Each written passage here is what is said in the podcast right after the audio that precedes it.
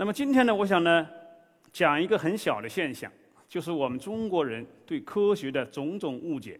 这些误解本身就是一个特殊的人文现象，值得我们反思，值得我们思考。我决定先从一个小误解开始，然后慢慢讲大误解。让我们先看一个小片子。我们的摄制团队啊，在我们校园里做了一个小小的采访，请放这个采访录。传说中被罗马教会处以火刑的科学家是谁？伽利略。布鲁诺，因为他提出他支持日心说，违背了那个罗马教会的那个地心说的教义。不知道。呃，布鲁诺。罗马教会。好像有好几个被判死的，判处火刑的是，我猜什么？伽利略是吗？哎，我突然想不起来了。什么？哥白尼？棒棒棒！日心说是由哪位科学家提出的？呃，赫赫也是哥白尼，也是哥白尼，因为他提出了日心说，所以被烧死了。对对对，日心说伽利略。呃，达尔不是那个哥白尼，是哥伦布那个那个日心说是吧？哎，叫是哥伦布吗？哥伦布是法海的。日心说那谁谁谁谁？哥白尼。哎，忘了。啊，忘了。哥白尼。你是说哥白尼吗？传说中在比萨斜塔上做铁球实验的科学家是谁？叫伽利略。哎，那个不清楚，但是是伽利略。伽利略吧，他为了证明这个呃惯性定律吧。我听说过，但是我给我忘了。哎。这个好像是伽利略是吧？哎，啊，这个我还记不清了。伽利略。嗯，伽利略。传说中牛顿被苹果砸中后发现了什么？那叫什么来着？牛顿定律嘛。万有引力吧。地心引力。重力是重力的方向，重力的存在。呃，地心引力。地心引力。万有引力定律。呃，地 地心引力嘛，对吧？大家看了哈，在清华园里，居然有这么多很低级的错误。当然，这些人可能不是我们自个儿的学生，很有可能是访客，很有可能是别的学校来玩的啊，呃，也不排除的确有我们自己的学生。你要知道，这些错误在科学史上是非常低级的错误。就相当于人家说，这个曹雪芹是《三国演义》的作者吗？他不是属于这种错误。可是你要是这样的错误在中国社会里普遍存在，很多人搞不清楚布鲁诺、哥白尼、伽利略这几个人究竟谁被烧死的。有人认为是哥白尼被烧死，有人是伽利略被烧死，啊，有人认为是布鲁诺被烧死。其实这都是很大的误解。所以误解啊。是我们中国人对科学理解中一个非常普遍的现象。那我们看看正解是什么？第一个当然是布鲁诺。可是布鲁诺为什么被烧死呢？过去我们认为他是因为传播日心说，其实不是这样的。现在科学史家一般公认，布鲁诺是为了捍卫他自己的宗教信仰而死，并不是因为宣传哥白尼的日心说而死。因为在一六零零年他被烧死的时候，日心说还是一个合法的学说。是可以随便讲的，啊。第二个，这个哥白尼啊，哥白尼是日心说的提出者，居然很多人也弄混哈。哥白尼没有被烧死，哥白尼寿终正寝，他一辈子在这个波兰北部波罗的海边上一个小镇叫做弗隆堡那个大教堂里面供职，啊，他是非常这个这个呃生病死去的，他死后就埋在大教堂里面某个地方。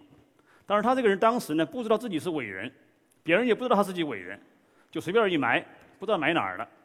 很长时期我们不知道哥白尼墓在哪里。二零零五年，教堂装修的时候，在一个柱子下面挖出一具男性尸骨，经过初步检测，是一个七十岁的男性。有人怀疑他是哥白尼，然后呢，拿他的 DNA 进行检测，哥白尼早年有一根头发在那个书里夹着的。拿那个头发的 DNA 跟他的骨头 DNA 一配，那，就是他。所以哥白尼的墓终于找到了啊！现在你如果你们去弗隆堡看，一看到他的墓地。第三个问题，谁扔铁球？过去的我们都认为是伽利略扔铁球。伽利略扔没扔呢？过去科学史家认为他其实是没有扔的，或者说他扔也没用。哥伽利略想证明的是什么呢？想证明的是这个重东西和轻东西是同时下落的。可是我们知道有空气阻力，实际上你的实验是没法达到这个目的的。你肯定会发现那个重的要先落一点，轻的要后落一点。所以呢，哥白呃伽利略即使做过这个实验，他也不拿出来说。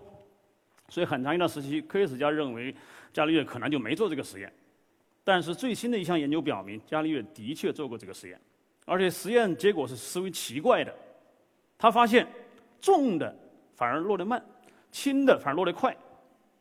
那么这个实验报告写在他的手稿里面的，这手法说明什么问题呢？第一，说明他的确做过实验；第二，这个实验十分奇怪。最近的科学史家做了一个实验，发现的确有这种现象，就是。重的反而落得慢，轻的反而落得快，为什么呢？是因为你两个手，一手抓个重球，一手抓个轻球啊。然后呢，一个人说放球，你放的时候呢，你重的那个球啊抓的比较牢，你重嘛；轻的那个抓抓的比较松，你一放，实际上你是先把这个轻的放下去了，重了就晚一点放，这个导致一个很奇怪的结果。所以说，伽利略有没有扔球？我们说，第一，他是扔了；第二，扔的实验。有效果吗？没有效果，是很奇怪的效果，啊。最后我们看牛顿，牛顿那个苹果究竟是有有没有砸到它？砸了以后是不是导致万有引力定律的出现？从科学史家角度看呢，这是无聊的说法，因为万有引力定律早在这个开普勒定律出来以后就呼之欲出。当时有很多人在思考这个问题，绝对不是牛顿他们家的苹果砸了他以后才想到这个问题的。那么这个东西哪儿来的呢？也不是空穴来风。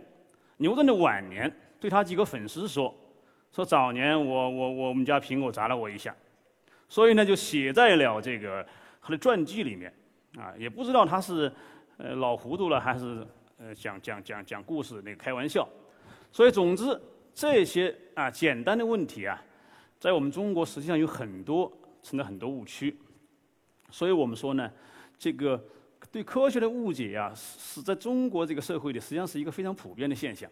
但是这些误解都是知识性的，啊，还有一些呢误解呢属于稍微高级一点的。我们再考虑几个问题。第一个，我们一般认为科学就等于正确，对吧？我们说一种好东西，科学，啊，正确的理论，科学理论，对吗？当然也不能说全错，它就比较简化。我们知道科学是一个历史变化的过程中出现的东西。一个时期它是正确的，那么后面又被否证、否弃，啊，后面的理论使前面的理论变得局部正确、有条件的正确，而不再是绝对正确。所以我们说科学等于正确吗？哎，这就应该准确的说法说，科学是一个历史发展的过程。哎，通过历史的眼光看它的话，它一个时期是正确的，另外一个时期不完全正确。比方说牛顿力学。正不正确？当时是很正确的。那现在呢？现在还正确，但是它是局部正确，是有条件的正确，对吧？因为有了相对论以后。再比如说，这个地心说、日心说，这是我们中国社会广泛存存在的另外一类误解。过去我们老宣传哥白尼的伟大之处，就很容易把哥白尼那个学说的反面——托勒密地心说，给给它楚化、漫画化。啊，很长时期人们认为托勒密。差不多就是一个坏人，他居然鼓吹地心说，大家知道地心说是古代世界最伟大的科学理论，他用的是数学模型，他把数学模型与实这个天文观测相结合，相互改进、相互修正，它是古代世界最伟大的科学理论。所以你不能因为说啊地心说被我们否弃了啊日心说被我们那个接受了，所以日心说是正确的，地心说是错误的，这是一个极为简化的理解。哥白尼时代认为宇宙是个有限的，所以它有心。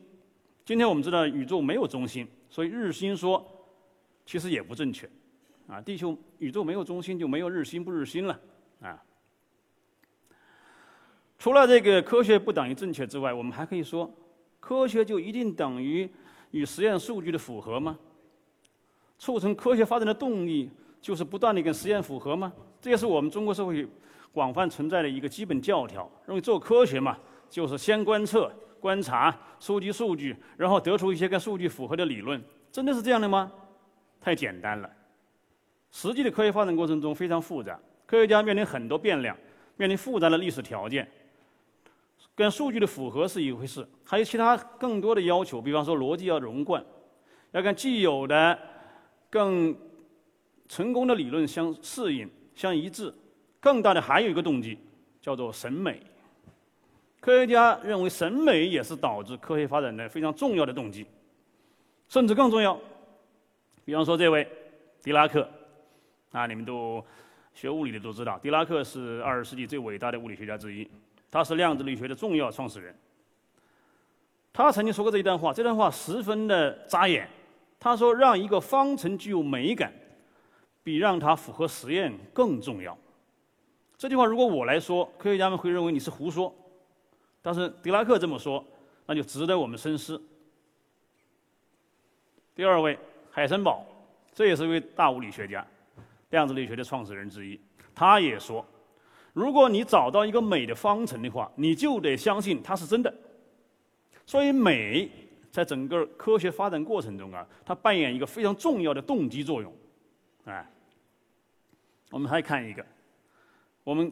中国社会很崇拜科学家，认为科学家都是道德高尚的人物，他们一定是淡泊名利、不计报酬，啊，这个心地无私，真的是这样吗？且不论科学家和常人一样，道德水平有高有低，就是道德水平最高的人，在关乎自己的成果的优先性问题上，是谁都不肯让步的，谁都不能吃不能吃亏的。为什么呢？因为优先权。是保障科学发现的一个制度安排。这里面我们可以举一些例子，好多。牛顿，啊，牛顿大家都知道哈，一辈子跟人打官司。他先是跟胡克打官司，这个胡克跟牛顿一辈子不对付，啊，这个胡克在光学问题上牛顿观点不一致，所以牛顿呢不喜欢他，他们俩互相不喜欢。大家知道牛顿有一个名言：如果我站在巨人的肩上。那如果我被别人看得更远的话，那是因为我站在巨人的肩上。那么这句话我们一般认为是牛顿品德高尚的表现了哈，很谦虚。其实呢，很多人认为这句话实际上是讽刺胡克的，因为胡克是个矮子，那个儿比较矮，驼驼背。啊，意思就是说呢，胡克你老跟我抢优先权干什么？其实我之所以呃呃比你比你看得远，是因为我站在巨人的肩上，你可不是巨人啊。所以他们老一直一直在打架，啊，优先权之争。微积分还是牛顿，牛顿跟莱布尼兹关于微积分的优先权之争是打得不可开交。这个牛顿曾经指使他当会长的皇家学会组织一个法庭，判决微积分是他发明的。这个现在科学史家一般认为呢，这个牛顿大概是最先有这个念头。但是莱布尼兹是独立发明的，而且牛莱布尼兹发发表的早，呃，他们俩的这个思路和他的用的符号都不一样。现在我们用的这个 d d y d x 是莱布尼兹方式，带点儿的是牛顿方式。啊，刚才说的是牛顿哈，牛顿这个人心胸比较狭窄一点，喜欢跟人打架。这两位呢，就是海王星的发现者。亚当斯，英国的亚当斯和法国的勒维列俩人都用数学的方法计算出，在天王星后面还有一个星，这个星干扰天王星的轨迹。当然，天王星是赫歇尔发现的一颗新星。自古以来，人们就知道五大行星：金、木、水、火、土。那么，赫歇尔用他那个巡天的方式发现第第六颗，就是天王星。天王星发现以后呢，它的运行轨道跟牛顿定律所规定的轨道是有偏差。那么有一些年轻人就认为呢，这一定有还后面有个星，它对它有干扰，可以反算出来。这个亚当斯也算了，勒维列也算了，最终是勒维列的这个这个计算成果被实际观测到。观测完以后呢，英国人就发现亚当斯也算出来过，而且也交给天文台去看过。所以两国之间为此打得不可开交。他们俩人倒是没怎么争论，啊，亚当斯也很低调，勒维列也很低调。但是呢，两国的粉丝不干。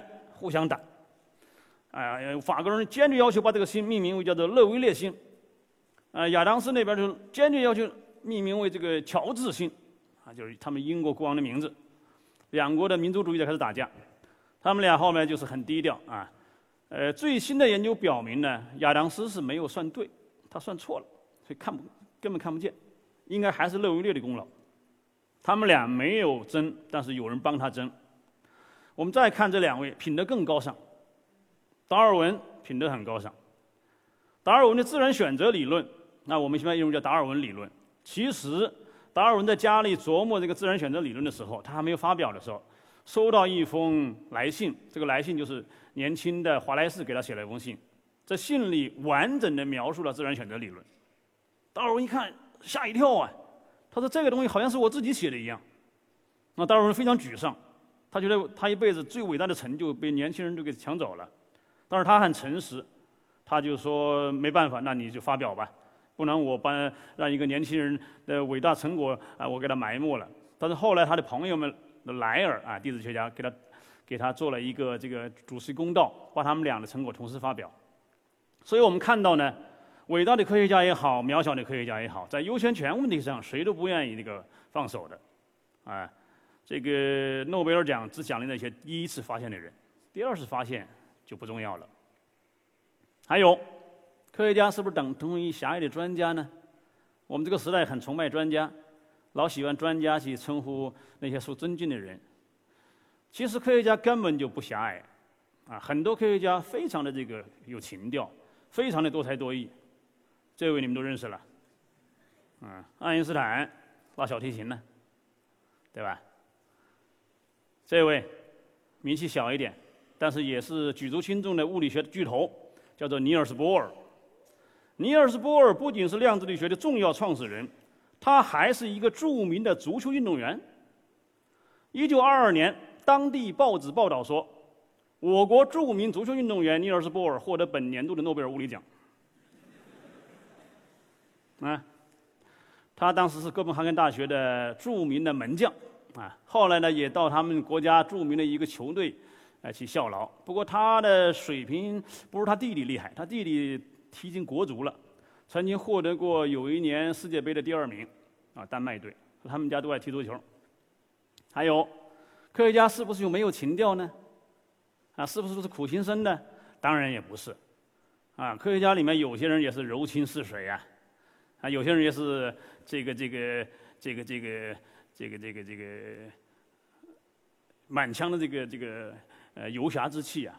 那我们举两个人，这个人薛定谔，你们知道薛定谔吗？薛定谔是量子力学的重要创始人，那个波动力学的方程薛定谔方程就是他想出来的。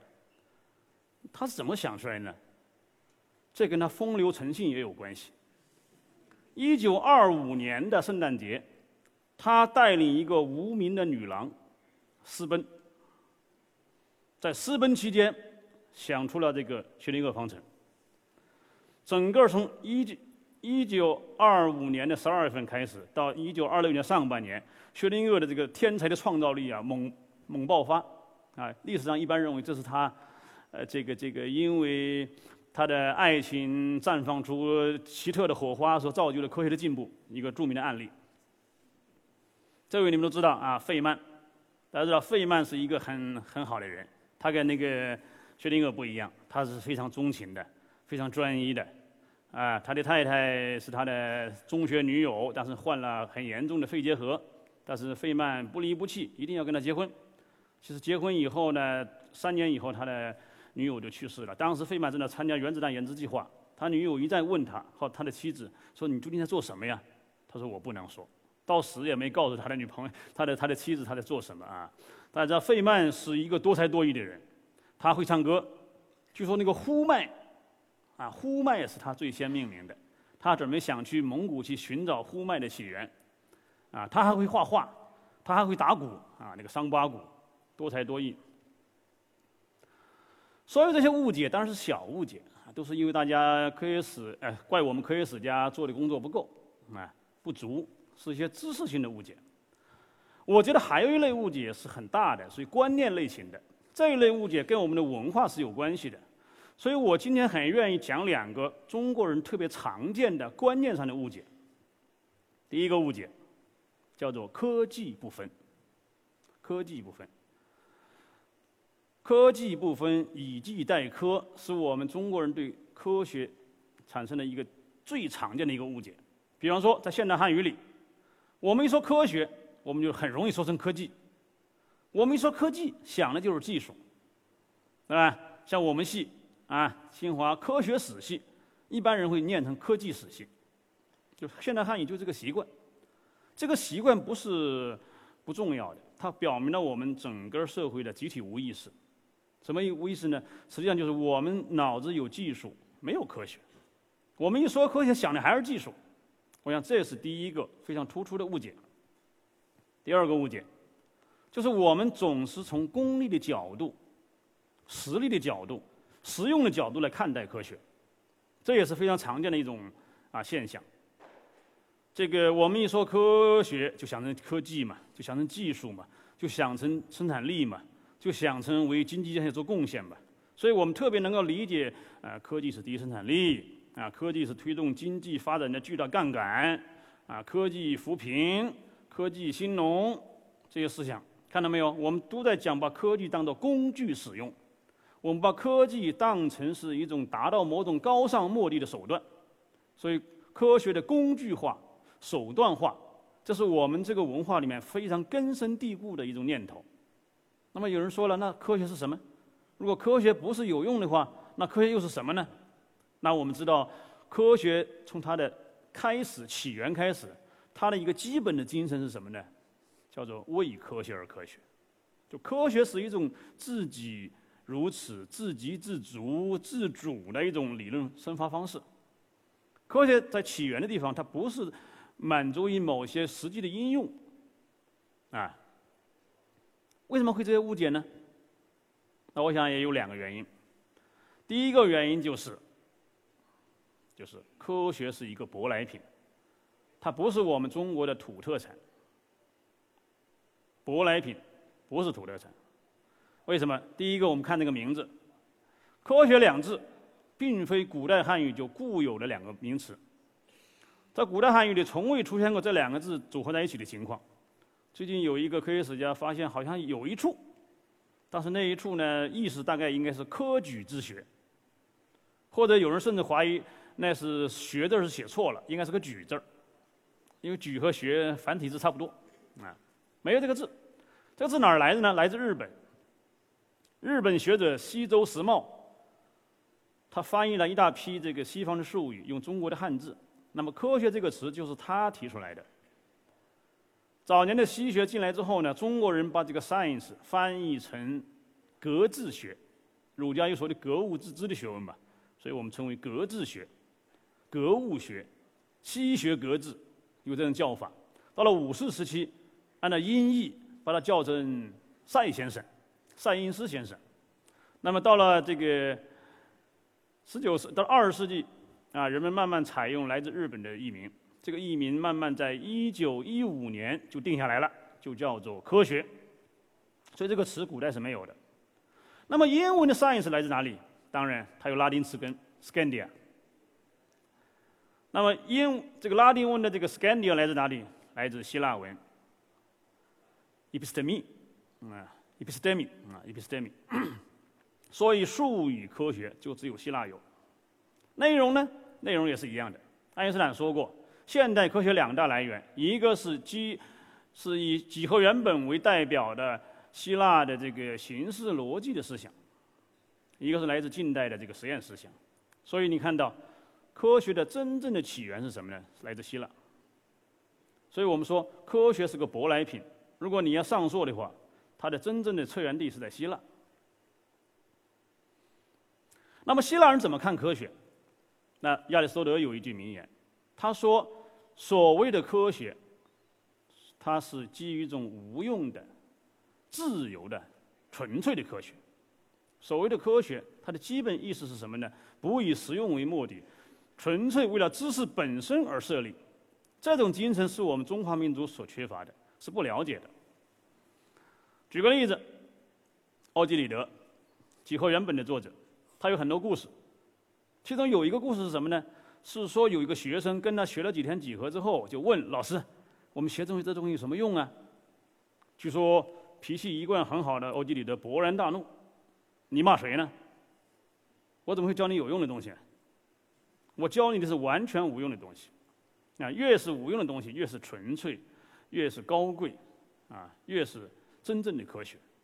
所以，希腊人呢，他是把这个无用的、自由的、纯粹的科学作为科学的真正精神。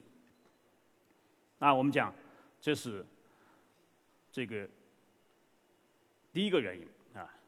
那么这个中国传统文化对待知识什么态度？那我们是很清楚的，啊，在中国古代传统文化里呢，这个知识本身没有独立的地位，正像知识分子没有独特独立地位一样。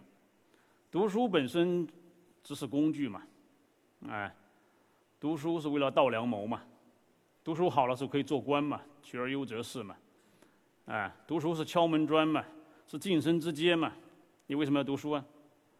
哎，我们现在说为了读书，读书为了什么？读书当然是要有用了。是吧？呃，最不济读书是为了养家糊口嘛，是为了孝顺父母嘛，啊，是为了光宗耀祖嘛，也可以说的好好一点，为了振兴中华嘛，为了民族复兴嘛，就很少有人说我就喜欢读书。那我们把这种人称为没有出息的人。你读书怎么能是为了只是因为喜欢读书呢？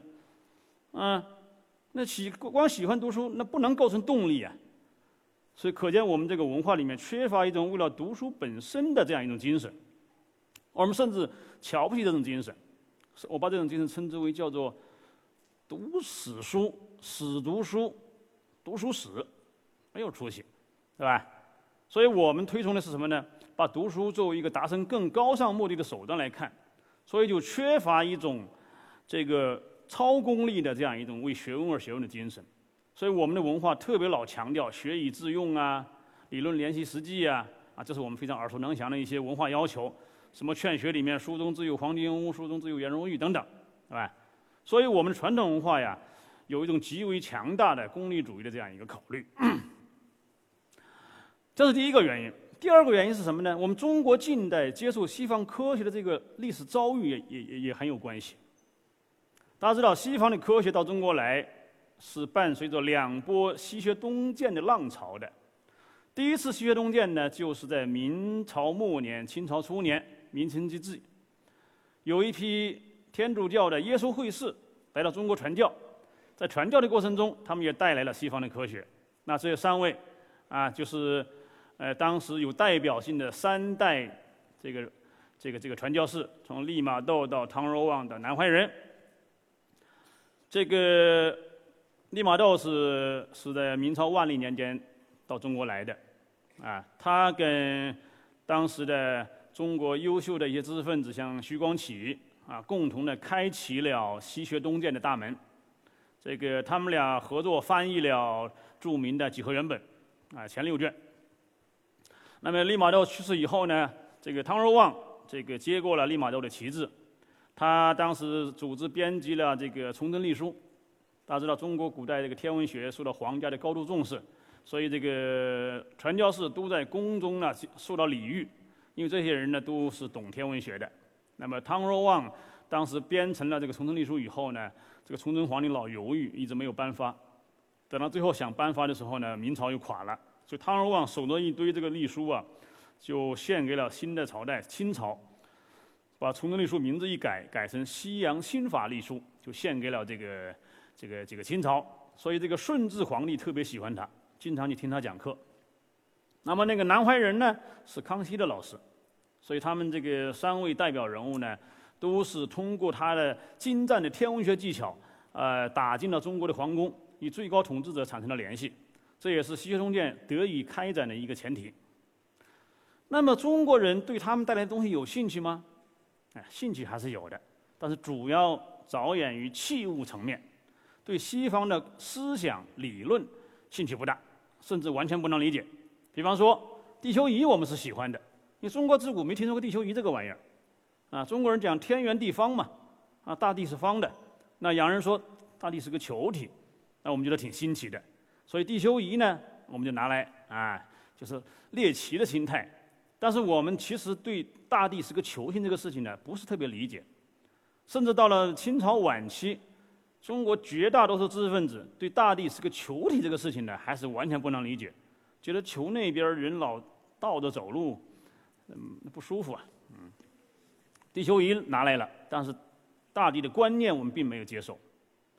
我们呢也引进了这个浑天仪，就是天球仪，但是主要是用来计算历法的。我们对于西方的宇宙理论根本就不感兴趣。一开始是托勒密体系进来了，我们完全支持；后面哥白尼体系进来了，我们也完全支持；后来帝国体系来了，我们也完全支持。就我们中国人对这个西方的科学理论本身没什么兴趣。当然也不是全部都没有兴趣，有些最优秀的人是有兴趣的。比方说几何原本的翻译者徐光启，就深刻地认识到中华民族缺乏这个几何学这种思维，所以他就央求这个利玛窦啊要翻译这本书。只不过很可惜，只翻了六卷。后面呢，这个徐光启的父亲去世，他就回家奔丧。等他奔完丧回来了，利玛窦又去世了，所以这个书就没有译下去。啊，这一耽搁不要紧，就没人没人管了。没有人再对这个有兴趣了。呃，康熙是有点兴趣啊，曾经这个这个南怀仁就呃经常就给教康熙这个几何学。啊，但是康熙这个人呢，学几何学啊，他主要的目的是抖机灵，他并不是真的认识到几何学多么重要。他是觉得学完以后呢，第二天可以在群臣面前显摆显摆。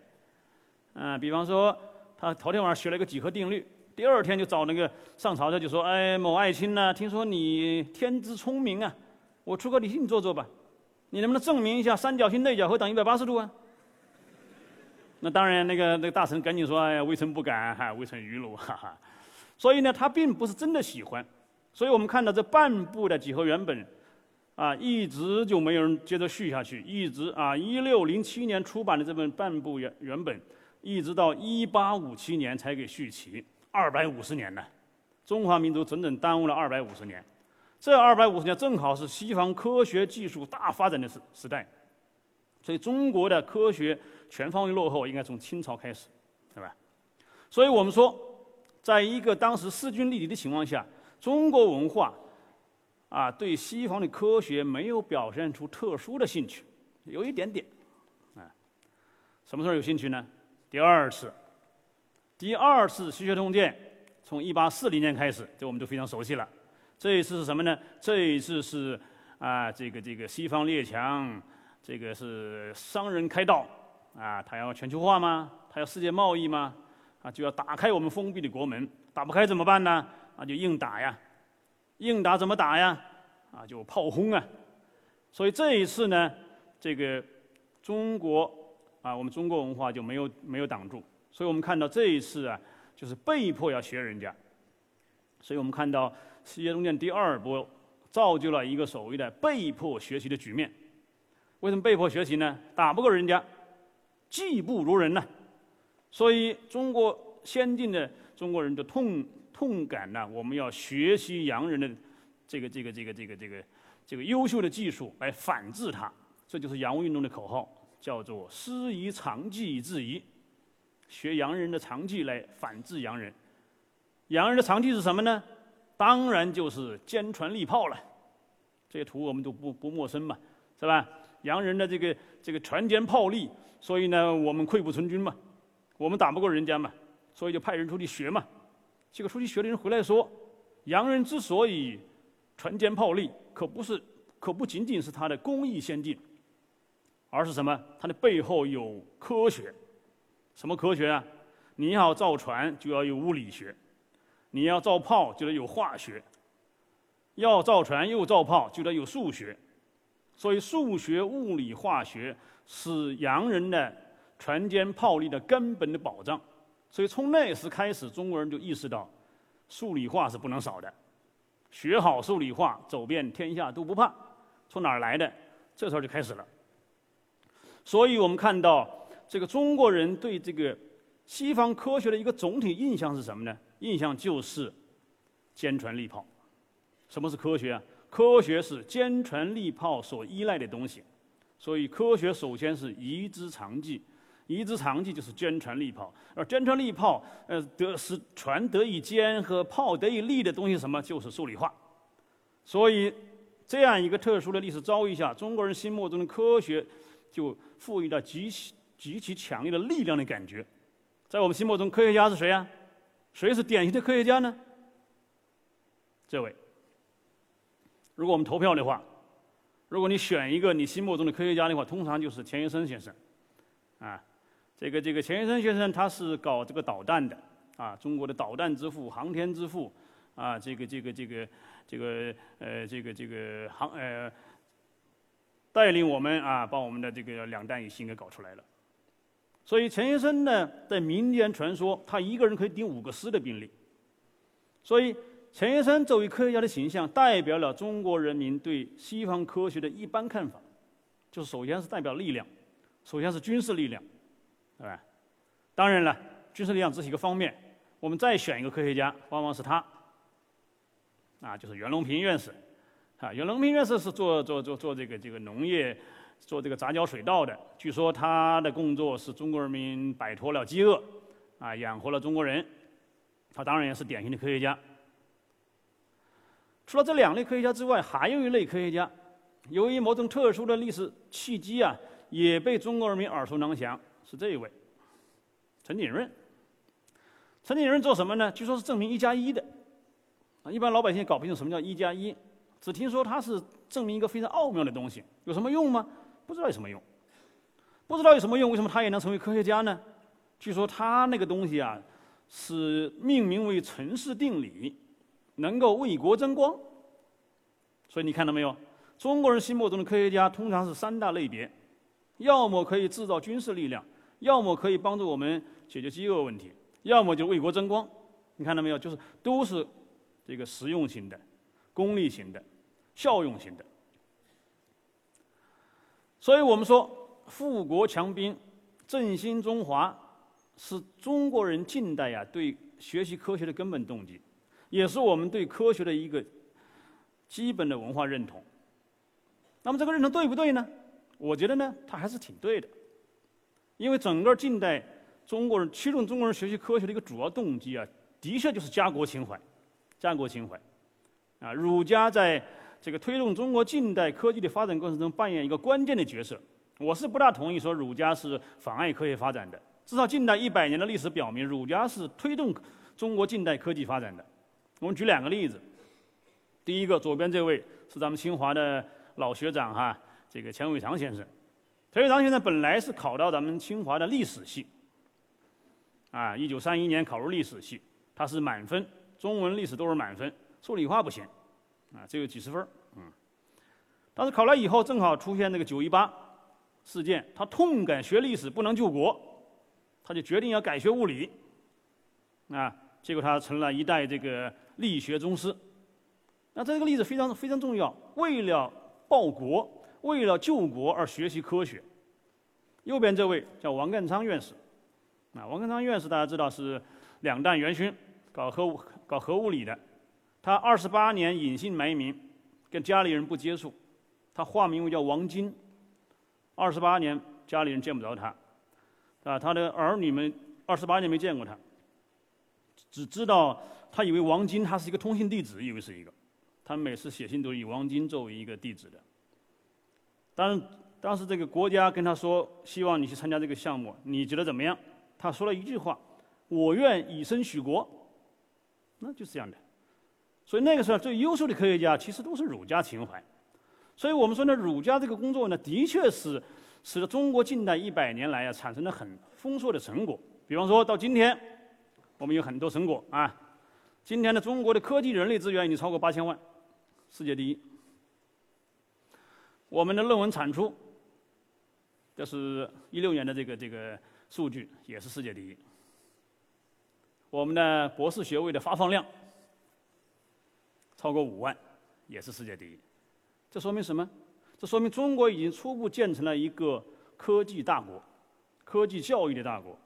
啊，我们可以自己培养自个儿的科学家、技术发明家、工程师、管理家、政策家。而且更重要的是，我们国家现在的研发投入已经进入了世界第二，仅次于美国。所以应该说，这么巨大的成就和一百年来的。这个这个儒家思想、中国传统文化的强大的这个推动力是有关系的，但是这个是不是就够呢？也不够。功利主义的科学观，它在某个历史时期它是有极极其正面的意义，但是在在新的历史时期，它的局限性越来越明显。比方说，我们知道，二零一六年国家颁布了一个关于创新战略的一个一个文件。这个文件就尖锐地指出，我们的核心技术仍然受制于人，我们的原始创新严重不足。为什么严重不足？我认为跟我当然，我这个原因很多，但是有一点要有一点就是功利主义的科学观，或者说极端的功利主义科学观，可能是导致我们中国啊这种原创乏力、原始创新缺乏的一个很重要的原因，甚至是根本的原因。这种最深层的、最深层的这种创造力啊，它不能够通过单纯的功利主义这样一种激励来实现。啊，功利主义的科学观，它是可以在某种意义上、某种程度上，在某种历史时期，实际上推进中国的科技发展，但是它行之不远，后劲乏力。所以我说呢，今天呢，我们需要要考察一些新的啊这样一个问题。那么，真正的原始创新来自哪里？两句话。第一个叫无功利的探索热情。中华民族这么多人，我们有这么多优秀的头脑，但是我们的教育并没有激活无功利的探索热情。我们的教育仍然在生产一些单纯的这个为了某种特殊目的啊来从事学习任务的这样一些这个这个后备人才。教育的目的是为了高考，高考的目的是为了找工作，找工作的目的是为了拿工拿拿高薪，所以都是目目的导向的，而没有培养一批至少一一一小部分也好啊，中国人多嘛，一小部分都比人家一个国家人都还多，专注于对知识本身的渴望，对真理本身的热情，对宇宙奥秘的不可遏制的探索的这种冲动，这种东西我是我们欠缺的，还有。无拘无束的自由研究、自由探讨，没有任何这个框定，啊，对对对对对，我们的想象力、我们的创造力就基于如此。那么好，为什么科学精神就出现在古代希腊，就不是中国呢？这里我也愿意提供一个初步的看法。冯友兰先生说得好啊，冯友兰也是我们清华的这个学长哈。他在二零年代就写过一个文章，就探讨这个问题。我很同意他这个观点。他说：“这个中国文化没有产生科学，它其实主要的原因呢，不是我们中国人不聪明，也不是我们中国人不愿意发展科技造福人类，哎，都不是，也不是统治阶级腐败，都不是这个问题，而是我们的文化类型本身呢就不需要这个科学。所以，就中国文化的价值观而言，它不需要这个东西。”因此，我们对科学呢，既不说不上喜欢，也说不上厌恶。总而言之，就没有跟我们没关系。我们最优秀的头脑都去做另外一些事情去了，啊，比如说我们中国古代最优秀的一些人是干嘛呢？哎，去吟诗作赋，对吧？我们去读四书五经、唐诗宋词、诗经离骚，哎，我们做这些事情。我们在这个审美角度，我们在诗性的这个角度，啊，挖掘特别深。中国是一个诗的国度。当然也是个理的国度，所以呢，他就没有走上科学发展的道路。大家知道，中国文化总的来讲，它是一个农耕社会，极端的农耕社会。这个农耕社会，它是排他的，典型的。中国有漫长的海岸线，我们中国没有发达的海洋文化。中国自古以来重农抑商，反对这个抑制这个商人。中国中原文化跟北方游牧民族划清界限，通过长城，所以非常典型。农耕社会的一个基本标志就是定居，啊，定居成了中国文化的一个非常重要的结构性因素，它影响了中国文化的基本特点。定居的结果就不迁徙啊，不迁徙的结果是什么？就是你周边全是你熟人了，你一辈子就生活在你出生地的方圆十公里以内。所以，所有的人跟你都有关系，都是熟人，要不然是直接认识，要不然就间接认识，八竿子都能打得着。所以，中国社会就是一个熟人社会。那个熟人社会呢，它的一个文化构建方式是什么呢？我称它叫血缘文化，血缘方式。哎，所以中国社会啊，这个血缘亲情这一部分呢，味道很浓。甭管你是熟人。真的熟还是假的熟。只要你把别人当人看，你就把他当做你的熟人，也就是当做你的亲人。你要经常走路，你想问路，到清华怎么走？你看到一个老年妇女，你就喊她大娘，到清华怎么走啊？你看到一个中年男性，你就喊大哥，到清华怎么走啊？可是你要知道，你并不认识他，你怎么就开口喊人娘呢？怎么喊人哥呢？因为中国文化里没有别的称呼，啊，就要不然就是亲人，要不然就，要不然就就不是人，啊，所以中国文化呢，它有这样一个非常浓郁的血缘文化的痕迹。血缘文化的后果是什么呢？它就生成了一种特有的仁爱精神。他认为人之为人的基本标志就是有情、有义、有爱。儒家把这件事情抽象概括成“仁”一个字儿。说你是人，你就有基本的仁爱精神。仁者仁也，啊，没有仁爱之心的人就不算人，就是禽兽。所以在中国文化看来，人的反义词就是禽兽。我们说一个人不是人，经常骂他说你真是个禽兽，衣冠禽兽。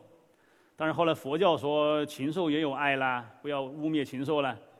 所以以后就说人不行了，就说你禽兽不如，嗯，还是这个意思。所以，中国这个仁爱精神以儒家为代表，仁爱精神是我觉得是可以概括这个中国文化的一个主导动机，主导的人文动机。这种动机呢，用什么来实现呢？那我们知道，就是儒家说礼这个事情，才是能够把人教化成有一颗仁爱之心的一个根本的文化形式。所以，不习礼，无以成仁；礼以成仁。所以我说，中国文化呢，以儒家为代表，它的本质是礼文化。甭管你是做什么的，你是做皇帝的，你是做贩夫的，啊，你是做读书的，还是做织布的，所有人你都要讲礼，所以礼文化弥漫在中国文化的每一个环节之中，对吧？因此，我们今天认为中国古代那个很像是科学的部分，其实它本质上不是科学，而是礼。打个比方，天文学，天文学是最像西方的天文学的。我们也以此很自豪啊！中国古代有发达的天文学，可是你要知道，中国的天文学在中国古代文化的语境之中，它不是所谓的科学这个东西，它是理学的一部分。它要奠定一个统治合法性，它要奠定中国人民的生活模式，所谓的天时地利人和那个天时。比方说，你今天起来要做一件事情，你要考察今天天时是否适合做这个事情。啊，大家起来一看，今天。拿开老黄历，一翻，今天宜啊听讲座，比方说特别吉利，哎，还是听讲座。忌啊迟到早退，那就不好了啊。这就在中国的天文学的目标，它其实是规范每个人的日常的礼仪行为，而且它也不承认所谓的上天有一个不以人们意志为转移的客观规律。你想，如果上天有这样一个规律的话，它怎么能够起到对皇帝进行道德规约作用呢？你要知道，中国古代认为这个天象的一些奇特的现象是上天警告皇帝的。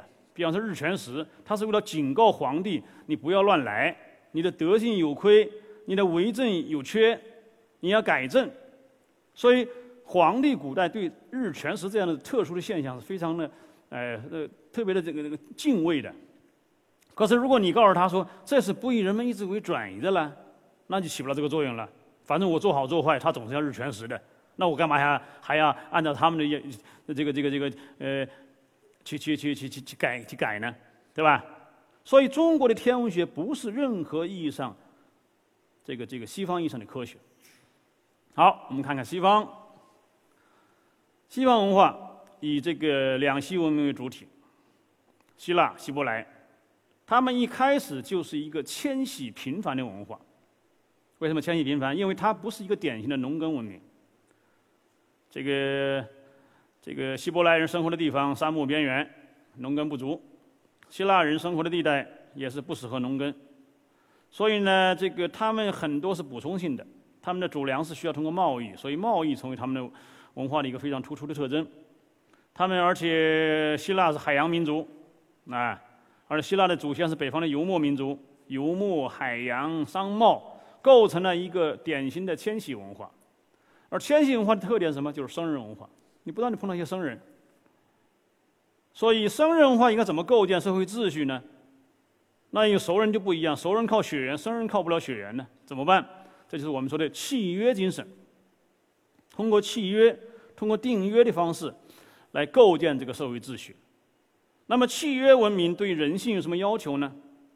契约文明要求每一个人都必须是独立自主的个体，你能够为自己的行为负责，你能够参加订约，你能够有意识的、主动的去守约。这才是契约文明所要求的一个人性理想。这个理想其实就是独立自主的个体。独立自主的个体被西方的思想家们抽象成两个字儿：自由。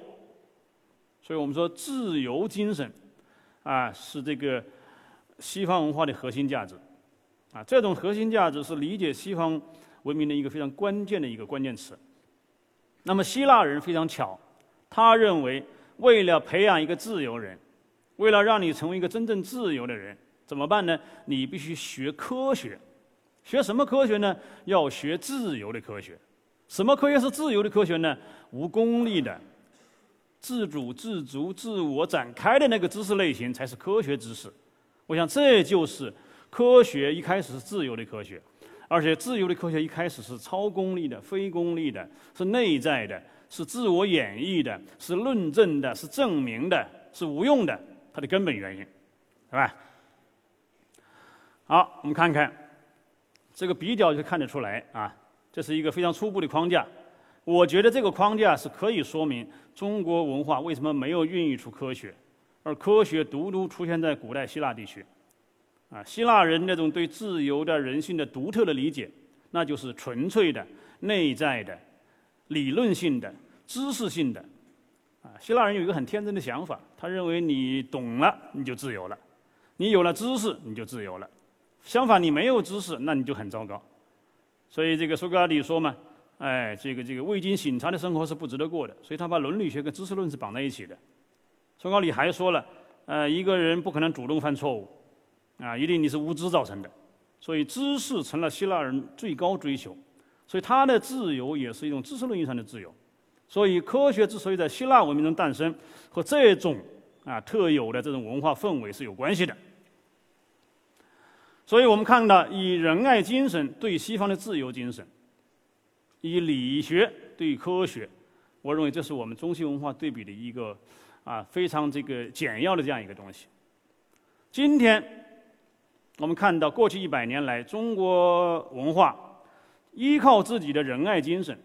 依靠自己的家国情怀，依靠自己对家族、家庭、国家的一个责任感，啊，把中华民族从一个奄奄一息的状态啊振兴起来。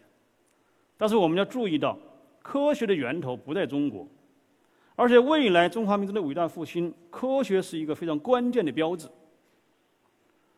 这个继续发展科学，以科学作为我们的立国之本。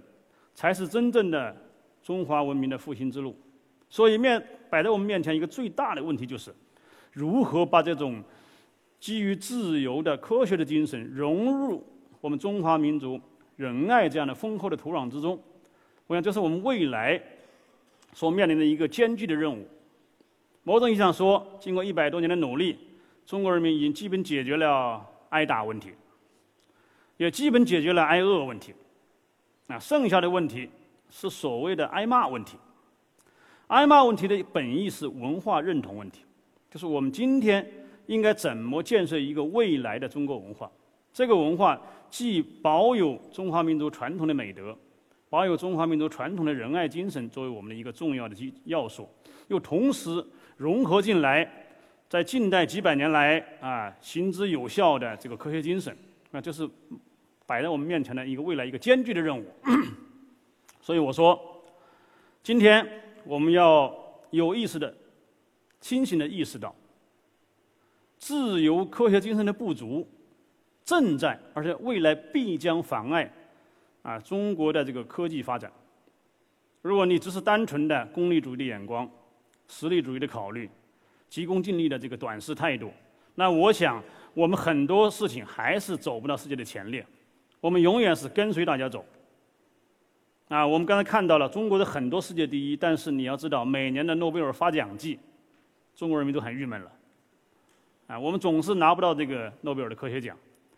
啊，诺奖奖励的就是原创性成果，而原创性成果它是没有办法通过某些功利的方式来促成的。当然，也有人说，你持续的对它高强度的支持，将来总会出现这个突破。那我也承认这一点。但是诺奖他那个奖励的方向，啊，他根本上是鼓励自由的探索。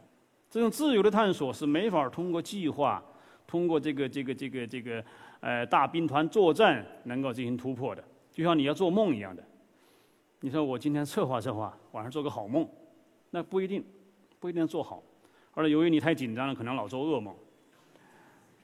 而这个美梦是建立在你白天心情舒畅，啊，这个这个自由自在、悠闲，啊，这个时候你可能会做一个好梦。我想艺术创作也好，科学的伟大的科学发现也好，其实都是类似的，他们都必须基于这种。啊，我们说自由探索的精神，所以我想呢，呃，在今天这个讲演里哈，我再次强调，在我们中国人比较熟悉、比较认同科技是第一生产力这样的一个思想的前提下，我们要更多的呼吁自由科学的精神。这就是我今天要跟大家分享的，谢谢大家。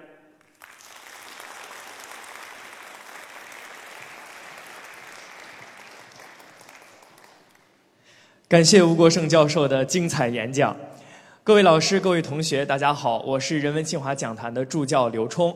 刚才吴国胜教授为我们讲解了我们对于科学到底有哪些误解，有知识上的误解，也有观念上的误解，而且呢，还把人文视角带入到了对科学的讨论之中，对比了中国和西方的这种观念上的差异。那我想大家在听的过程中，肯定也是深有感触，而且特别想就很多。更细致、更深入的问题和吴国胜老师进行交流。那接下来呢，我们就把这个宝贵的机会留给我们在座的各位观众。大家提问的时候可以举起自己的手，然后我们请吴国胜老师来选择哪位观众提问。而且提问的同学呢，还将收到我们工作人员送出的一本书《什么是科学》，是吴国胜老师的著作，而且呢，也是有吴国胜老师的亲笔签名，可以说是非常难得的机会了。那现在，请大家如果想提问的话，举起你的手。来，吴老师。好，这一位，那个后面呢？中间那个的，中中间中间，哎对，哎对，中间后面。好，嗯。非常感谢哈，呃，我想问一个关于自由的问题。呃，现在很多的前沿科学好像都在透露一种趋势，就是人是不存在自由意识的。呃，我想听听您的看法，谢谢。呃，自由它不是一个。结果性的东西，呃，用哲学家的话说呢，自由是一种人之为人的一个先验条件，所以它不是说科学能探测出有没有自由这个东西，啊，自由不是科学的对象，因为它本身是科学得以可能的条件，所以它是一个，呃，这种奠基关系呢是这样的，就是说。现代科学之所以能够如此这般的运作，它恰恰是基于人类的某种自由意志之上。呃，我理解您说的这个现代科学想检测一下有没有自由，说的是自由意志，就是说人能不能选择啊？人能不能真的在 A、B 之间做一个非决定论的选择？如果能的话，那就证明他是有自由的；如果不能的话，就说明他没有自由。可是你实际上是没有办法证明这一点的，啊，没有任何科学能够证明你究竟这种选择是出错造成的呢，还是因为什么别的原因造成的？所以你永远检测到的只是说它遵循不遵循规律。如果遵循，那么它就是不自由的；如果一不小心错犯了错误不遵循规律，那么它就是不自由的，它就自由的。所以我想呢，这个和我们讲的这个自由不是一个层面上的问题。谢谢你的问题。好，感谢吴教授的回答。您继续选择。好吧，第二排这位同学，哎，第二个，哎。啊，吴老师，谢谢您今天的演讲。啊，我今天想问您一个问题，就是在今天国内外有一个长期争论的问题：中国古代到底有没有科学？那我们对这个问题应该给出事实判断还是价值判断？我们应该如何解释李约瑟难题呢？谢谢吴老师。好的，谢谢你的问题啊，这大概是一个中国人最关注、呃最愿意探讨的问题。呃，先简单说一下李约瑟吧。啊，李约瑟问题是说两句话：第一个，中国古代科技十分发达；第二句话，为什么近代科技落后了，或者说近代科学为什么没有在在中国诞生？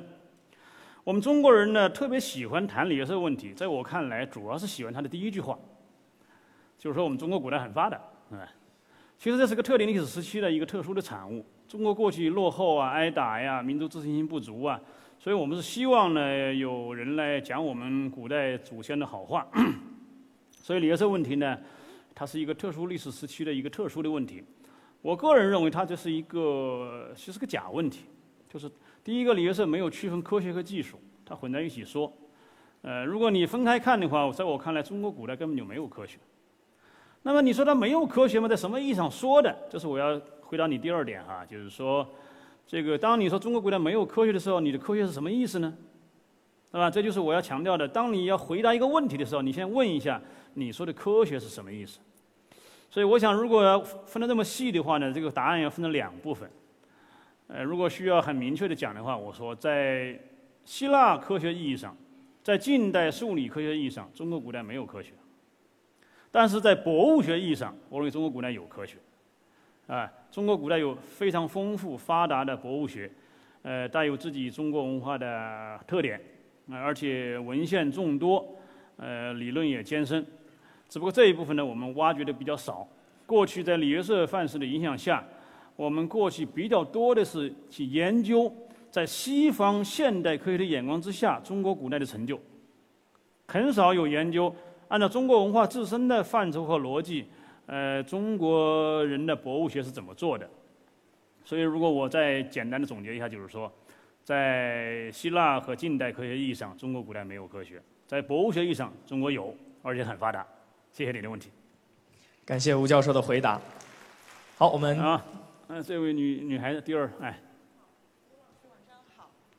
吴老师晚上好，我想问您一个问题：是科学与宗教是什么样的关系？谢谢。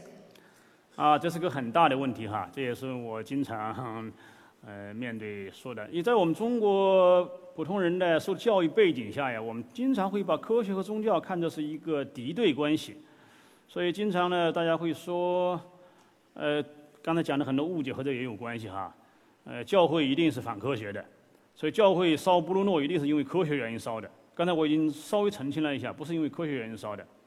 那么教会迫害伽利略，那一定是因为科学原因。呃，其实现在看来也不尽然，或者说主要不是，有有有一点关系。那么科学和宗教呢，在西方它是关系很密切的，因为这个近代科学是在基督教的汪洋大海中成长起来的。所以如果说宗教和科学是天生的死敌的话，就很难理解这样的事情。所以我认为应该区别不同的历史时期。基督教，特别是基督教哈，宗教很广了。中国也有佛教、道教，西方有伊斯兰教、基督教，很多。我们讲基督教和科学的关系，它在不同历史时期，它的呈现的面貌是不一样的。在基督教的早期，它当然是敌视希腊学术的，希腊学术被它称之为异教学术。但是这个敌视呢，也没有敌视到很敌的程度，因为我们知道新约圣经是用希腊语写的，这样一来呢，就是。这个基督教本身已经是两系文明的结合的产物了，它既有希伯来的这个宗信仰宗教的精神，也有希腊文明的这样一些呃要素在里面。所以呢，早期的基督教是认为希腊学术呢是低级的真理，可以为我所用。所以大家就听说过有个话叫做“科学或者哲学是神学的婢女”，是吧？那就是我用你。这段时期总体上讲啊，基督徒们是是对希腊学术看低的，看低的啊。那么到了这个中世纪晚期的时候，我们应该看到啊，基督教成了近代科学的重要的推手。呃，这个非常复杂的运动，这里面仅仅谈一个事情，就是希腊学术经过阿拉伯这个环节之后，又传回了欧洲，啊，基督教欧洲被译成拉丁语。而且呢，与基督教的神学进行了结合，形成了所谓的托马斯·阿奎那的为代表的经验哲学。这个经验哲学其实就是亚里士多德化了的或者希腊科学化了的基督教教义。所以，科学与基督教在中世纪晚期的经验哲学那里做了一次非常重要的整合。整合了以后，我们可以看到，其实希腊的科学精神已经进入了基督教欧洲。啊，所以这个时期实际上它是相互配合的，相互配合的。那么什么时候开始出毛病呢？那就到了这个伽利略时代，科学慢慢成长起来，开始有自己的一套独特的话语，开始要对世界观发表意见。过去啊，这个宗教认为世界世界是什么样是我说了算，你呢帮我，啊，你帮我做抄写员啦，帮我解释解释啊，所以我可以用你啊。但是呢，这个到了伽利略那个时代呢，科学开始要主动说话。比方说，伽利略说，说上帝写了两本书，一本叫《圣经》，一本叫《大自然》。圣经归你教会掌握，大自然谁掌握呢？我们科学家掌握。圣经用的是普通人都看得懂的语言写的。所以难免迁就普通群众的智商不高的这个这个这个问题，写的太通俗了，有时候呢有歧义。可是大自然很精确，是用数学语言写的，所以不会有歧义的。当圣经和大自然出现解释不一样的情况下，应该听我们科学家的。你看到没有？有话语权之争。这个时候，宗教就开始跟科学家开始闹起来了。所以后期出现的伽利略的这个受审查也好。啊，以及我们知道这个十八世纪啊，随着自然科学的进一步壮大，他想开始公开与教会决裂。所以，十七、十八、十九这三个时期，应该说是宗教科学之间不太和睦的时期。但是，你也要看到，在科学革命时期，很多科学家是本着宗教动机来从事科学研究的。在牛顿那个时代，科学是没有什么用的，它纯粹是世界观本身的内在的推演。那牛顿本人的工作就认为是，呃，和基督教是是是目标是一致的，所以到了十八世纪、十九世纪是非常极端的时期。我们现在所秉有的这种冲突的面貌是那个时期留下来的。到了二十世纪，科学很强大了，教会已经无无可奈何了，也没有办法了，所以教会只好说你你说你的，我说我的吧。所以我觉得已经进入了相安无事阶段，或者说宗教进入了无可奈何时代。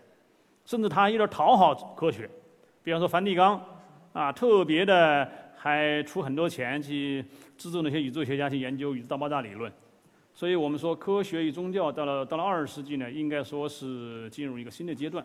总之吧，科学宗教的关系不能够一言以蔽之，不能够这个这个呃僵化的呃看，而应该看到它是有一个历史变迁的过程的。谢谢你的问题。好，也谢谢吴老师的回答。您喝点水。谢谢啊。嗯，来，我们您再选一位观众吧。好吧，那位绿绿绿绿色的，哎，呃，绿衣服的男生。呃，是绿的还是蓝的？嗯，就是。啊啊，是蓝色是吧？嗯，我。好。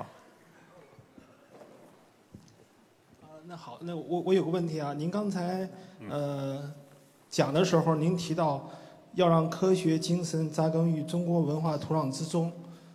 就要改良我们的文化土壤，我觉得这个还挺重要的。就是说，我们改良我们自己，改良我们自己文化土壤，这个路径办法是什么？谢谢。谢谢。呃，这是一个非常大的问题。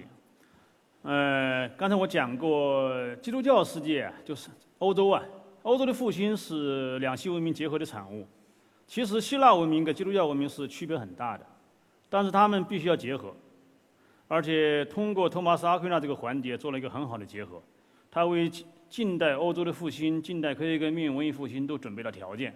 同样，中华民族的伟大复兴需要有一个中东西方文化之间的一个有机的融合。那么这个融合应该怎么做啊？我想你是问这个问题。那我想呢，这个具体方案我当然是我当然是提不出来了哈。那这需要。全体中国人民的艰苦的努力，前提当然很重要。这第一个问题是说能不能融合？我认为是可以的。为什么呢？中国文化具有极强的融合能力。大家知道，中国人文化里有一个非常高超的智慧，叫做变、变通、变异，是吧？我们知道，所谓“周虽旧邦，其命维新”，中国文化本来就有一个呃推陈出新、这个开放的这个事情。这是中国文化的一个很大的特点。使得我们中华民族历经劫难而不至于中断，就是因为我们不断的能调整自己。所以这样一个可以变化，在变化之中呢，来来革新自己这样一个态度，是中国文化在未来的一个基本保障。这是第一点，就是中国文化是可以融合别的文明的。事实上，近一百多年我们看到，啊，中国人在学习西方的很多方面就学得很快，啊，只要条件具备，我们就可以做得很好，啊。第二个呢，怎么把它结合？啊，这个。其实是比这个两西文明结合更难。希腊和西这个基督教啊，毕竟还是他们同一个文化圈的。他们虽然有差别，但是还是比较容易结合的。但是在我们仁爱精神和自由精神之间呢，是很难结合的。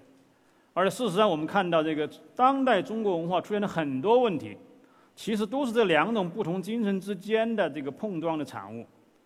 我想呢，这怎么结合呢？是我是提不出方案的，而且也不应该马上就能有方案的哈。呃，但是我会看到，中国人民只要在一个开放的环境下，在一个和平的环境下，经过这个千百万人民的这个社会实践呢、文化互动啊，我们会找到很多方案的。我看近几十年来，借助于互联网啊，中国人的整个文明水平，我认为是很大的提高。事实上，要成为一个自由的人，也需要学习。中国中华民族成为一个仁爱的民族，学了几千年，让我们中国从一个礼仪之邦。成为一个爱心洋溢着的民族。现在我们要学会如何成为一个自由的民族，要学习，不是说拿几个框框就能够实现的，它需要漫长的这个呃互动和这个磨合过程。在这过程中，最好当然是要一个大的外部的安宁和和平的国际环境，也要求一个安宁的国内环境。所以我想呢，只要持之以恒，假以时日。呃，中华民族一定会完成自己的呃凤凰涅槃。谢谢你的问题。好，谢谢吴教授的回答。我们再给一个机会哈，来，你想一下。后面那个手摇那个人吧。好啊，这摇着手那位同学。哎，好好。哎，稍等，我们的工作人员会把话筒给你递过去啊。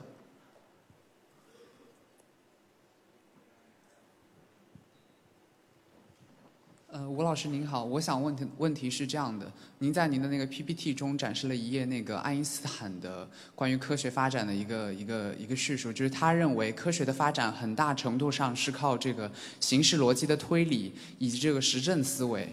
啊，我想问的问题是，您认为这个辩证逻辑在整个科学的发展上有没有起到重要的推动作用？还有什么其他的那种呃思维上的或者哲学上的东西对这个科学的发展起过比较重大的作用？啊哈。好，谢谢你的问题。这个问题比较专业一点哈。呃，我们知道这个在西方科学和哲学啊，其实不是一个像我们中国人看来，呃，隔了那么远的这个学问。呃，事实上，科学本身就是一种哲学。那比方说，我们知道科学得以发生的很多关键前提，首先是由哲学所提供的。在希腊时期，自然的发现，这就是使得整个科学成为可能的一个最大的条件。刚才我提到了，中国古代没有自然概念，所以使得中国古代不可能走上科学发展的这个道路。什么叫自然概念呢？自然概念说的是存在一个事物自己如此的领域，它是不以人们的意志为转移的。中国古代天地人三才之间互感互通，所以它不可能存在一个独立不一的、自主自觉、自足、自我展开的这么个领域，而这种。作为科学前提的自然概念是最早是由希腊的自然哲学家们所开辟出来的。第二个呢，近代科学它也有一些基本的这个哲学前提。比方说，我们现在看待事物都是在时间空间之中看待，那么时空框架就成了我们今天科学世界观的一个基础框架。可是你要知道，在其他文明里面，即使在古代希腊，它也不是这种方式看问题的。时间空间并不是基本范畴。可是今天的这个世界观，时间空间就是基本范畴。它哪儿来的呢？我们知道，第一个牛顿本身他做了这样一个铺垫工作。牛顿之前的伽利略啊，这个这个开普勒呀，啊这些人都做了很重要的铺垫工作。最终奠定这个框架的是康德。啊，康德说，时间空间是我们的先天感性形式。所以，哲学在整个西方科学的发展过程中，一直扮演着一个所谓的这个先验基础的。啊，奠定的角色。你刚才讲的辩证思维呢，它当然是一个，呃，西方哲学里面很小的一支了啊。黑格尔的辩证法，它是西方漫长的历哲学史上一个其中的一个流派。它当然对呃自然科学也有相当大的启发意义。比方说，在以牛顿为代表的简单性科学的啊这样一个主要的传统之外，啊，现在越来越多的人发现那些联系的思想、发展的思想。呃，非线性的思想、复杂性的思想，我想这些都跟那个辩证思维是有关联的。总而言之，啊，科学和哲学，呃，并不是像我们这些在分科化时代才介入西方文化的呃人看来隔得那么远。它实际上在古代开始就是一家人，在近代也是若即若离。啊，在今天，当然科学更多的技术化、更多的分科化、专业化、力量化。啊，产业化，但是在它的深处，它总有一种深刻的要求，就是要组建一个所谓的融贯的宇宙图景、世界图景。而这个世界图景、这个宇宙观、这个方法论本身就是一种哲学。所以，科学和哲学之间，呃，它的分分合合啊，有时候是表面看来的，在它的内在深处是紧密联系的。好，谢谢你的问题。好，感谢这位同学的提问。感觉今天观众们都特别的热情啊！我们再给观众们一个机会，好不好？来，您再选择一位。嗯，找一个女孩子吧，要不然这个女孩子，嗯，啊，绿的，对。啊，绿色衣服的女孩子。嗯。也是稍等哈，我们工作人员会把话筒给你。哎，教授您好，那个中国古代文学家呢，他们对文学也有着那种无拘呃无拘束的一种探索热情，然后这和那个古希腊哲呃古希腊科学家们对于这种严密逻辑性的科学的这种探索有什么不同呢？谢谢您。好，谢谢，非常好的问题。哎，刚才我稍微说了一句，我们叫中国是一个诗的国度，中国人说一个人有文化什么意思呢？首先当然是断文识字，第二个是能。嗯，能吟诗作赋，所以所谓的有文化的人，你首先得是一个诗人。所以中国文化本质上是一种诗性文化。诗性文化是有一套诗性思维的。诗性思维是什么思维呢？它当然不是逻辑思维，不是以欧式几何为代表的形式逻辑的思维，而是这个以《诗经》为代表的思维。这个思维就是比赋心，就是类比、联想。想象，这种类比思维其实是中国人文化里面非常普遍的一些思维。这些思维甚至出现在我们被我们认为是科学那些门类里面，比方说医学是最突出的。那我们中国人讲那个中医啊、养生啊、治病啊，很多是类比思维。那你哪儿老是不通啊？不通就去买一个穿山甲吃就行了。穿山甲也可以打洞啊。你心脏不大好，买一个猪心吃一吃。嗯，吃什么补什么嘛，脑子啊脑子不行哈，脑子，嗯，所以这个这个中国文化的这个诗性思维啊，它实际上呢，使得我们的中国人的生活洋溢着一股美的这个这个景象，但是它跟科学思维是很不一样的，它是不能真的把我们往前推，啊，不能够严密的这个呃往前推，所以。这个要要想真正的认识到西方的这个科学精神呢，还得从学习几何原本开始。这就是为什么啊哈，这个进入近代以来啊，呃，几何学在真真正成为这个现代性的第一学科。从民国开始，教育立法就规定所有的青年学生都要学几何学。可是你们知道，学几何学是很奇怪的，几何学它是不解决问题的。你看，我们都有学几何学的经验。学几何的时候，他既不丈量土方，也不计算人口，也不分肉，也不分米，他就是证明。证明完了，证毕没了，不知道要干什么。甚至很多这个老师也不好向学生们解释为什么学习几何学。但我们知道，几何学学习的就是一种科学的思维方式，是一种逻辑的思维方式。它讲究的是推理，是证明。所以我们今天呢。中国人的思维，啊，你会发现，很多问题上，它恰恰是诗性思维和逻辑思维的冲突。我们经常说，哎呀，要讲逻辑啊，是，你不讲逻辑，日常生活中就不容易说话，就很容易吵架。啊，你跟他讲这个，他发现不对了，他就换一个问题，你跟他讲那个，他又不对，换一个问题，老换来换去，换到最后说你怎么老不跟我没完没了啊？那我毕竟还是你，哎，不是我是你老师，你一点一点一点都不尊敬呢，哎，就转换话题，他把这个问题就完全非逻辑化了。所以我想就是说，这个中国古代的这个这个，虽然他也有他的自由啊，道家也讲自由嘛，这种自由的这个啊吟诗作赋的精神呢，它并没有真的体现在啊希腊意义上那样一种啊科学思维方式上来。所以我想就是说，呃，在未来啊，这个还是要有必要呼吁，呃，要发挥几何学的精神，几何学还得学，啊，最近有一股论调认为，这个数学不要学太多了哈，我我学数学没什么用啊，我一辈子就买个菜，我学微积分干嘛呀？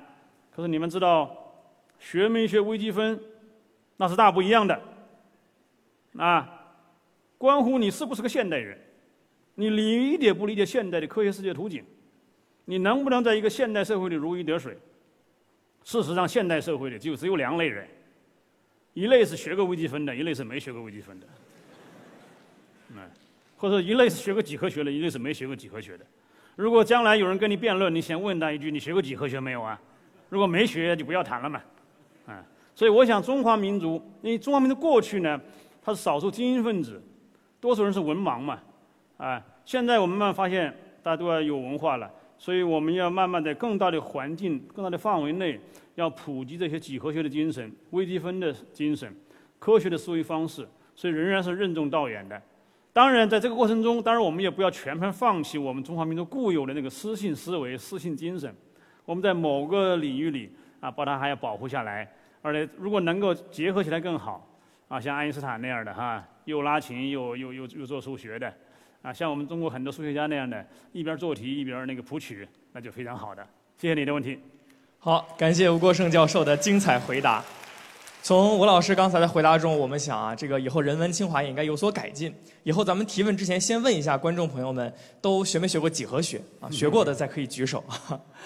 那今天我们的活动呢，是在 CIBN 高清影视、CIBN 文化中国、网易新闻、凤凰网、搜狐千帆直播、今日头条等网络平台在线同步直播的。我们在此前呢，也在人文清华讲坛的微信公众平台上，还有微信上啊、微博上进行了一些问题的征集。那现在呢，我这里拿到了几个线上的提问，也想请您回答一下。其中一个问题呢，是想让您评价一下霍金先生的时间简史。刚才您也提到了，时间和空间是两个基本的维度。那您觉得霍金先生把时间这个事儿说清楚了吗？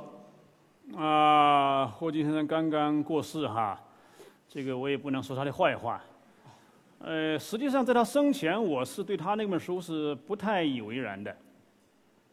呃，第一个就是说这个书名很古怪，叫《时间简史》。时间有历史吗？如果时间有历史的话，那么时间历史还有历还有历史吗？那么时间史有史，时间史史还有史吗？它会形成一个无穷后退，所以呢，这个是有问题的。当然，也有人说，他讲时间简史那个 history，它不见得是历史的意思了，它可能是讲时间制，是讲不同类型的时间。呃，我是觉得呢，这个。嗯，霍金这个书呢，他这个时间其实是个没有时间，是无时间的。他所依赖的、所属的爱因斯坦传统本身就是认为时间本质上只是一种幻觉而已。爱因斯坦曾经在回答他一位少年时候的朋友的遗孀的一封信里讲了这么一句话，他说：“对于我们物理学来讲，过去、现在、未来这种。”区分其实只是一种顽固坚持着的幻觉而已，啊，因为什么呢？因为爱因斯坦这个理论里面呢，这个时间只是一个参量而已，它并不真正的具有什么实质的意义，它是一个切片的一个一个一个切法而已。所以霍金的时间简史，我认为如果恰当的说，他写的应该是一个是一个一个一个一个一个一个用错了标题的这么一个题目，他大概应该说是宇宙简史差不多。啊，讲宇宙简史的，呃，当然它里面包含了自己的很多看法，啊，这些看法现在看来，呃，多数是有道理的，但是也没法检验，所以他是一个纯粹理论科学家嘛。所以这就是我对霍金这本书的看法啊，谢谢。好，感谢您的评价。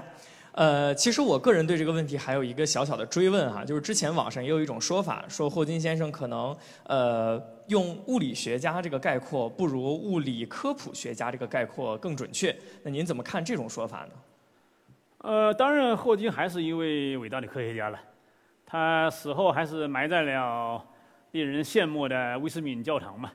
他作为英国的民族英雄，呃，进入了他的名人堂。呃，他的工作当然没有像媒体吹的那么大，也许他还是可以的。呃，所以，呃，当然他的科普工作也许是更重要的。其实他不是科普工作，霍金展现了一类特殊的科学英雄的形象，就是他这样身身残志坚嘛，所以我们中国人说的。所以这么一个浑身肌无力的人，却单凭他的伟大的大脑。而能够对宇宙最神秘、最深刻的问题发表意见，这当然是彰显出人类人性的伟大嘛。那，帕斯卡说人是一根芦苇嘛，非常脆弱，一滴水就能把它压弯。可是这是一颗会思想的芦苇。我想霍金，呃，他的这个存在本身就深刻地阐释了帕斯卡所说的一个会思想的芦苇的伟大性之所在。所以，我觉得霍金的意义不在于他的科普，实际上他那个书很多人看不懂。在中国卖那么多啊，多数人是不看的，也不大好看那个书，啊，真正大家要看的话，不如去看，比方说温伯格的《宇宙三分钟》啊，啊，比方说我们邱校长推荐的《从一到无穷大》，哎，甘莫夫的《从一到无穷大》呀，这都是非常好的书。霍金那个书不太好看，但大家买它呢，也带有一点粉丝经济嘛，啊，就是就是就是表彰他的这个呃坚贞不屈的这种精神，表彰人类中一朵奇葩嘛。谢谢。好，感谢吴教授的精彩回答。那么我们在这里也向大家预告下一期人文清华讲坛的嘉宾。